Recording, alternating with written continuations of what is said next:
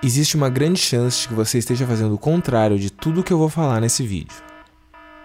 Antes de mais nada, entenda isso. Quando você para de se importar com o que os outros pensam, é que os outros começam a se importar com o que você pensa.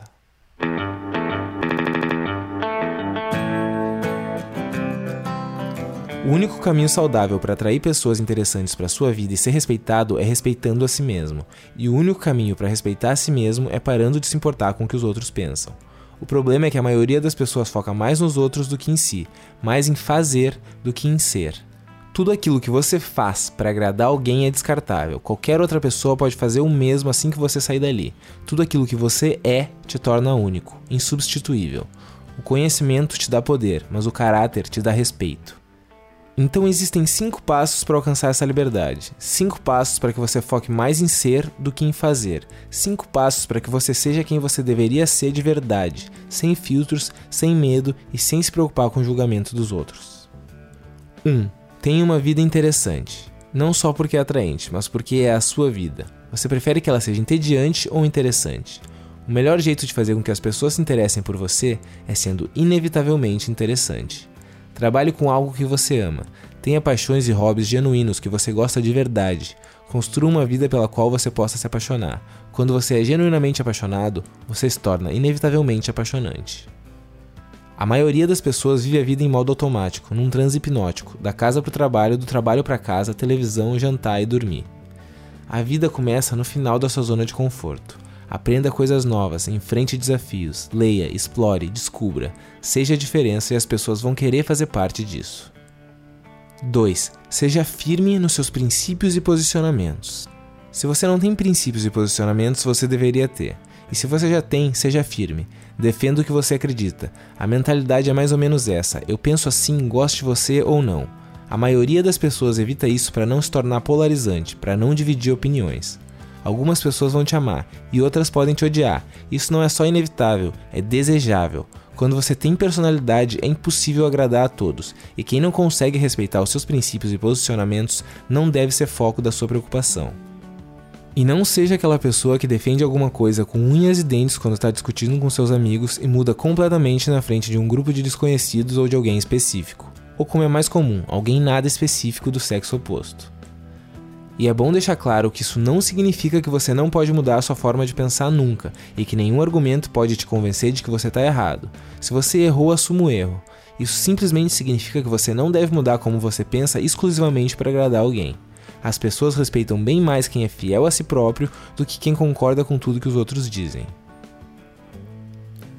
3. Não tenha medo de ser vulnerável. Isso não significa que você tem que contar todos os seus segredos e sair choramingando para qualquer um, mas sim aceitar sua condição humana da maneira mais natural possível. Existe um forte condicionamento social que associa vulnerabilidade à fraqueza, e é justamente por isso que é preciso muita coragem para demonstrar vulnerabilidade.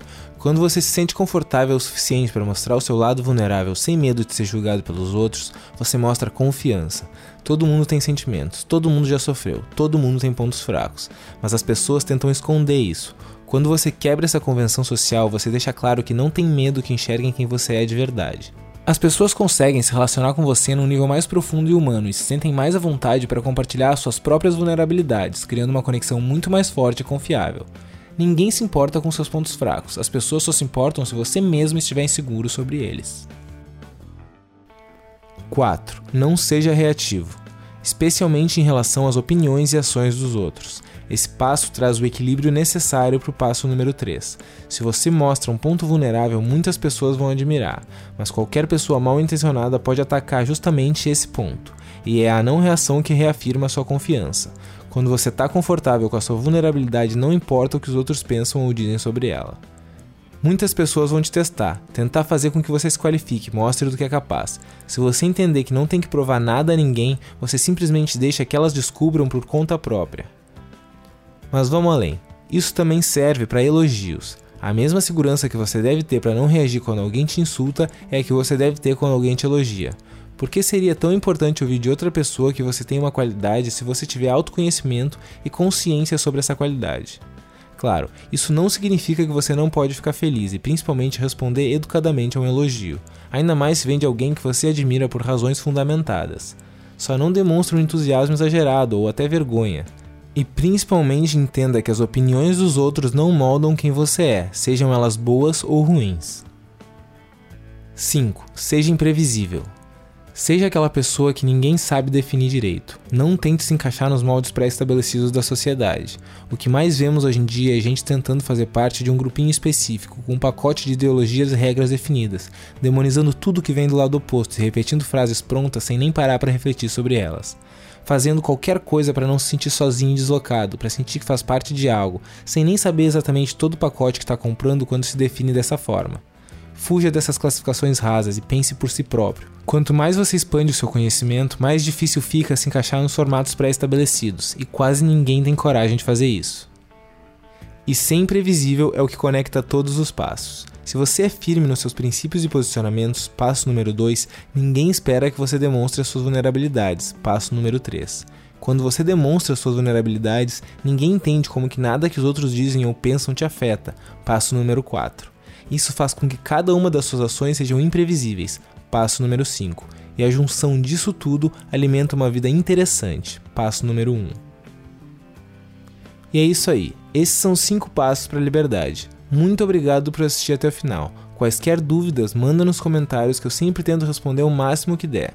Eu vou deixar o link do meu apoia-se na descrição e a partir de somente R$ reais você pode me ajudar a seguir produzindo conteúdo gratuito aqui no canal. E se você gostou do vídeo, deixa o like, se inscreve no canal e já ativa o sininho para receber notificação a cada vídeo novo. Ainda vem muito pela frente.